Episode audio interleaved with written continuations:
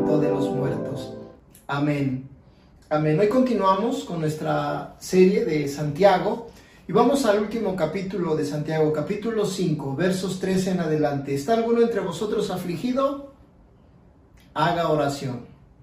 ¿Está alguno alegre? Cante alabanzas. ¿Está alguno enfermo entre vosotros?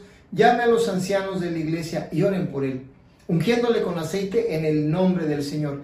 Y la oración de fe salvará al enfermo, y el Señor lo levantará, y si hubiere cometido pecados, le serán perdonados. Confesaos vuestras ofensas unos a otros y orad unos por otros. La oración eficaz del justo puede mucho. Elías era hombre sujeto a pasiones semejantes a las nuestras, lloró fervientemente para que no lloviese, y no llovió sobre la tierra por tres años y seis meses. Y otra vez oró y el cielo dio lluvia y la tierra produjo su fruto. Hemos hablado a lo largo de estas semanas sobre hacer la palabra, sobre las obras como consecuencia de la fe que nos ha salvado, del poder de las palabras en dos sentidos, cómo la lengua es pequeña pero peligrosa y cómo es indomable, a no ser que el Espíritu Santo obra a través de nosotros. También hablamos de la verdadera sabiduría, sabiduría que requiere humildad, ser libres de envidia y sobre todo caminar bajo pureza. Hablamos de la amistad con el mundo que significa enemistad con Dios. La semana pasada tratamos el tema de, la paciencia. Qué importante es esperar los tiempos del Señor. Y hoy hablaremos de la oración poderosa, de la oración eficaz. Así que entendamos lo siguiente. Orar es un mandato, es una necesidad y es un privilegio. Es algo tan importante que los mismísimos apóstoles lo pidieron a su maestro que le enseñaran cómo lo hacía él, es decir, cuál era su yugo, cuál era su estilo, cuál era su manera, cuál era su forma. Así él les dio esta descripción preciosa que está en el Evangelio según San Mateo, pero para propósito de este mensaje te lo leo en Lucas 11 versos del 1 al 4. Aconteció que estaba Jesús orando en un lugar y cuando terminó, uno de sus discípulos le dijo, Señor, enséñanos a orar, como también Juan enseñó a sus discípulos. Y les dijo, cuando oréis decir, Padre nuestro que estás en los cielos, santificado sea tu nombre, venga tu reino, hágase tu voluntad como en el cielo, así también en la tierra. El pan nuestro de cada día, dánoslo hoy, y perdónanos nuestros pecados, porque también nosotros perdonamos a todos los que nos deben, y no nos metas en tentación, mas líbranos del mal. Así el Señor a través de esta oración nos dejó el legado más importante de lo que significa llevar una relación con Él, con el Padre y con el Espíritu Santo. El legado es la oración y cómo hacerlo. En este tiempo de confinamiento que estamos teniendo todos por seguridad, seguramente ha significado uno de los mayores tiempos de oración, de ayuno y búsqueda de Dios. ¡Qué bendición! Y qué pena. Qué bendición porque estamos en una mayor relación con Dios. Qué pena porque solo a través de pruebas como estas es que mucha más gente busca más de su presencia. Y entonces, retomando esto y siguiendo la línea del mensaje que estamos transmitiendo, que estamos llevando del libro de Santiago, y, y recordando, según la tradición cristiana, que hoy es sábado de gloria, me voy a permitir compartir este mensaje entrelazando tres hechos. No están vinculados en el tiempo, pero están vinculados en la historia. El primer hecho, Jesús cumpliendo la profecía mesiánica. Segundo hecho, Jonás orando dentro de un gran pez. Y tercer hecho, Santiago recordando la importancia de orar unos por otros. Así empecemos con el primero. Jesús cumpliendo la profecía mesiánica, Mateo 12 versos 38 en adelante. Entonces respondieron algunos de los escribas y de los fariseos diciendo, Maestro, deseamos ver de ti señal. Él respondió y les dijo, la generación mala y adúltera demanda señal, pero señal no le será dada sino la señal del profeta Jonás, porque como estuvo Jonás en el vientre del gran pez tres días y tres noches, Así estará el Hijo del Hombre en el corazón de la tierra, tres días y tres noches. Vamos a leer ahora el pasaje que sostiene el segundo hecho. El segundo hecho es Jonás orando dentro del gran pez. Jonás 1, versos 17 al 22. Pero Jehová tenía preparado un gran pez que tragase a Jonás. Y estuvo Jonás en el vientre del pez tres días y tres noches. Entonces oró Jonás a Jehová su Dios desde el vientre del pez y dijo, invoqué en mi angustia a Jehová y él me oyó. Desde el seno del Seol clamé y mi voz oíste. Y este es el tercer hecho. Santiago recordándonos la importancia de orar unos por otros. Santiago capítulo 5, verso 16. Confesaos vuestras ofensas unos a otros y orad unos por otros para que seáis sanados. La oración eficaz del justo puede mucho. Así pues, este tema de hoy, esta predicación que deseo te aliente, te anime en este tiempo, sea de edificación a tu vida. Igualmente, le he titulado Tres Hechos. Una enseñanza, el poder de la oración.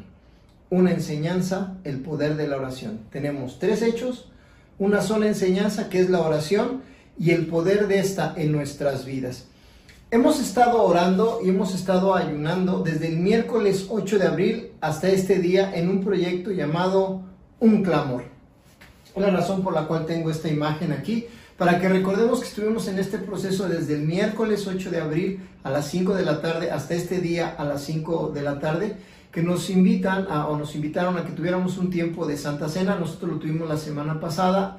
Nosotros pudimos con la bendición de Dios anoche celebrar la Santa Cena con toda la red de pastores de Mundo de Fe a través de un sistema de comunicación global y bueno, fue una bendición y es una bendición. Y yo te animo que si tú quieres este día también celebrar Santa Cena, lo hagas, porque recuerda, cada vez que lo anunciamos, anunciamos su muerte hasta que Él vuelva. Y no tarda, créeme, no tarda. Así entonces tuvimos la oportunidad en esta ocasión a través de este proyecto de un clamor, recordar la Semana Santa con un énfasis mayor que en cualquier otra ocasión. Si pudieron y estuvieron siguiendo las transmisiones en vivo de este proyecto, pudieron escuchar el clamor de muchísimos pastores y pastoras de más de 10 países, algunos conocidos, otros no, no tan conocidos, otros quizás desconocidos para nosotros, pero toda la gente que estuvo dispuesta a clamar a Dios con la esperanza de que Él sane nuestra tierra. Por supuesto, el tema de este tiempo de clamor fue Segunda de Crónicas, capítulo 7, verso 14. Segundo libro de Crónicas, capítulo 7, verso 14. Si se humillare mi pueblo, sobre el cual mi nombre es invocado, y oraren, y buscaren mi rostro, y se convirtieran de sus malos caminos, entonces yo iré desde los cielos y perdonaré sus pecados y sanaré su tierra. Y creemos y sabemos que Dios sanará nuestra tierra. Vienen tiempos mejores, créelo.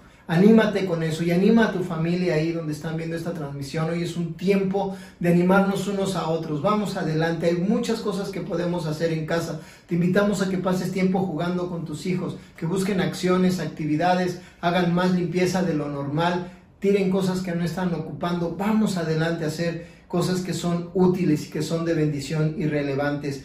Así entonces, el primer hecho que mencionamos fue que Jesucristo resucitó.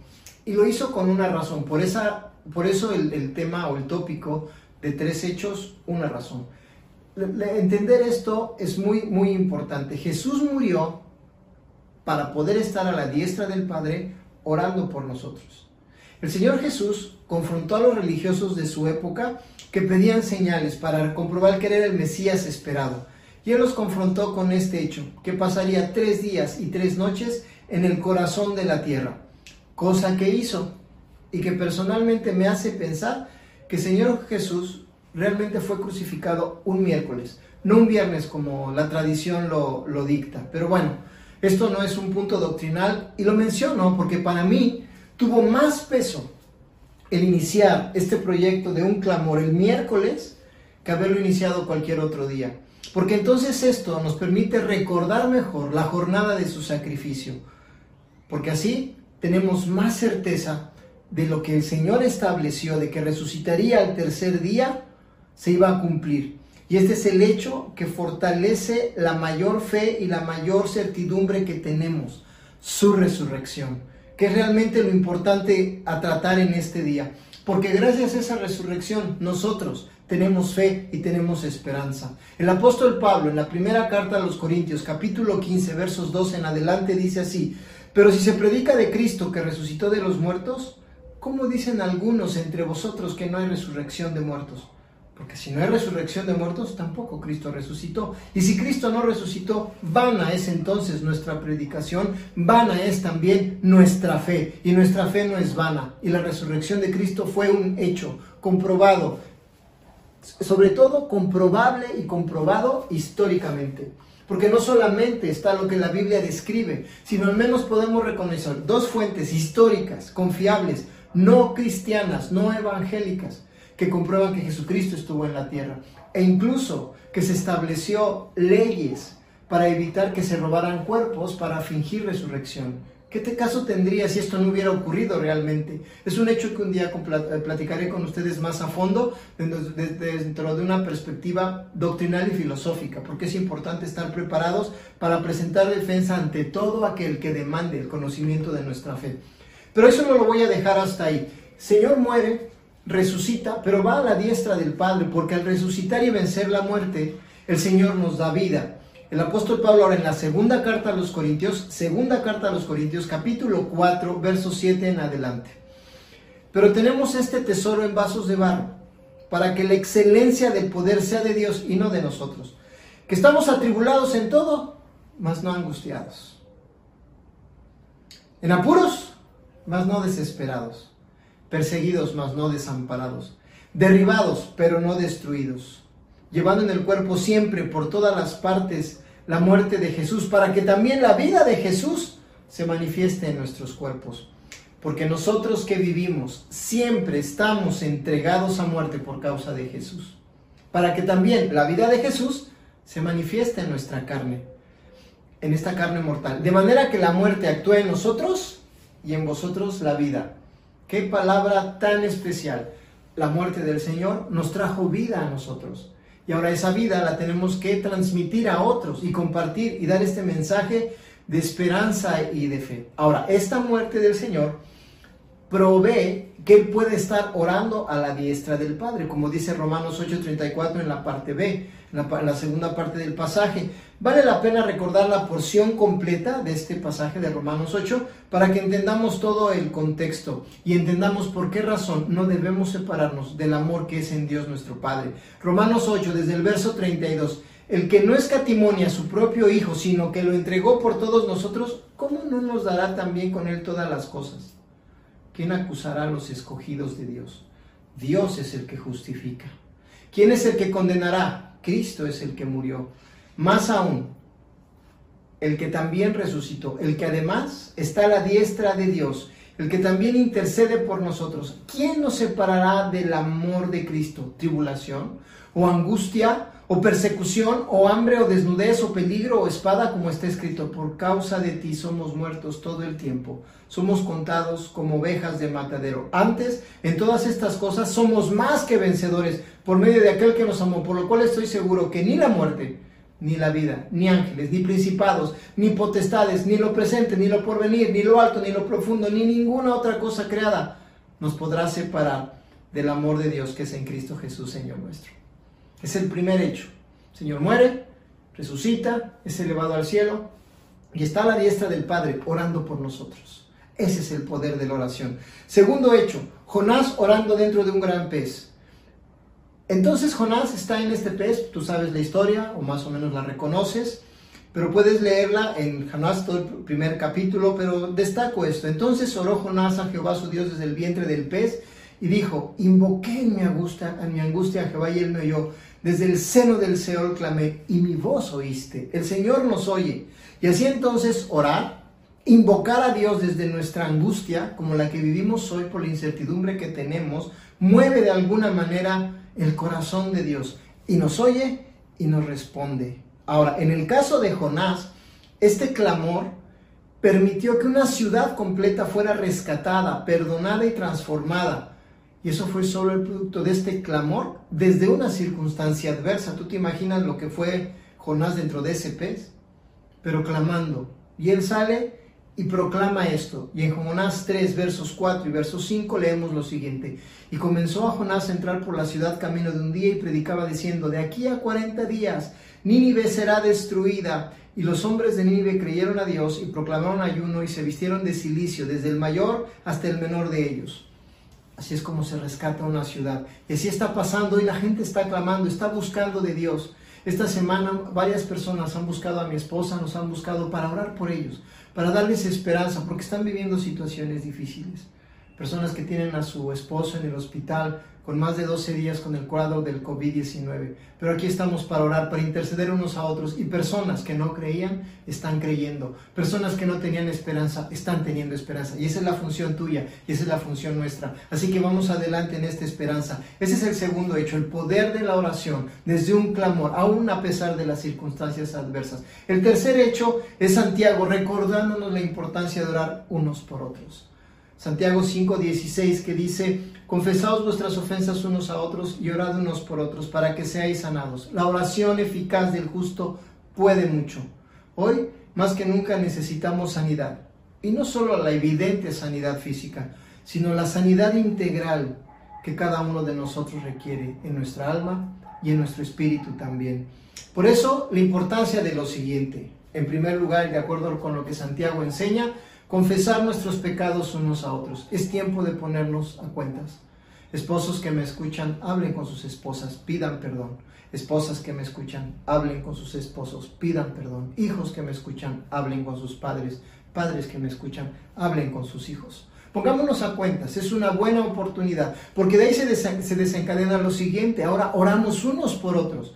Para perdón, como dice el Padre nuestro, perdona nuestros pecados porque nosotros perdonamos a los que nos ofenden. Y así estableciendo este vínculo de perdón, la oración empieza a tener efectos sanadores más poderosos. Y de eso se trata este mensaje, entender el poder de la oración.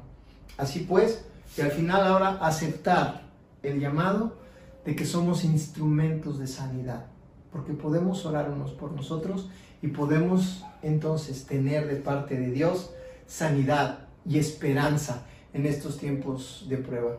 Con esto concluyo necesitamos fe, oración y perdón. Dice la palabra en Marcos 11, versos 22 en adelante. Respondiendo Jesús les dijo, tened fe en Dios, porque de cierto os digo que cualquiera que dijera este monte, quítate y échate en el mar, y no dudar en su corazón, sino creyere que será hecho lo que dice, lo que diga será hecho. Por tanto os digo que todo lo que pidiereis orando, creed que lo recibiréis y os vendrá. Y cuando estéis orando, perdonad. Si tenéis algo contra alguno, para que también vuestro Padre que está en los cielos os perdone a vosotros vuestras ofensas. Y con esto cierro. Señor y Padre, rogamos en este día tu favor y acompañamiento a través de tu Espíritu Santo para entender y aplicar cada principio descrito en tu palabra. Hoy nos apegamos a estas tres verdades basadas en la oración a saber, Señor, que tú estás a la diestra del Padre intercediendo por nosotros. A entender que desde esta situación adversa nuestro clamor llega hasta ti y tú respondes desde los cielos. Y a saber que tenemos que orar unos por otros para que haya favor y gracia de tu parte, porque creemos y tenemos fe consistente. Por eso en este día te agradezco la oportunidad que nos das de proclamar, de hablar y de bendecir a otros en el único nombre que tenemos, que es el nombre de Jesús. Familia, les amo, les bendigo. Sigan conectados y recuerden, los que contestaron correctamente la semana pasada, tenemos una sorpresa para ustedes. Les bendecimos.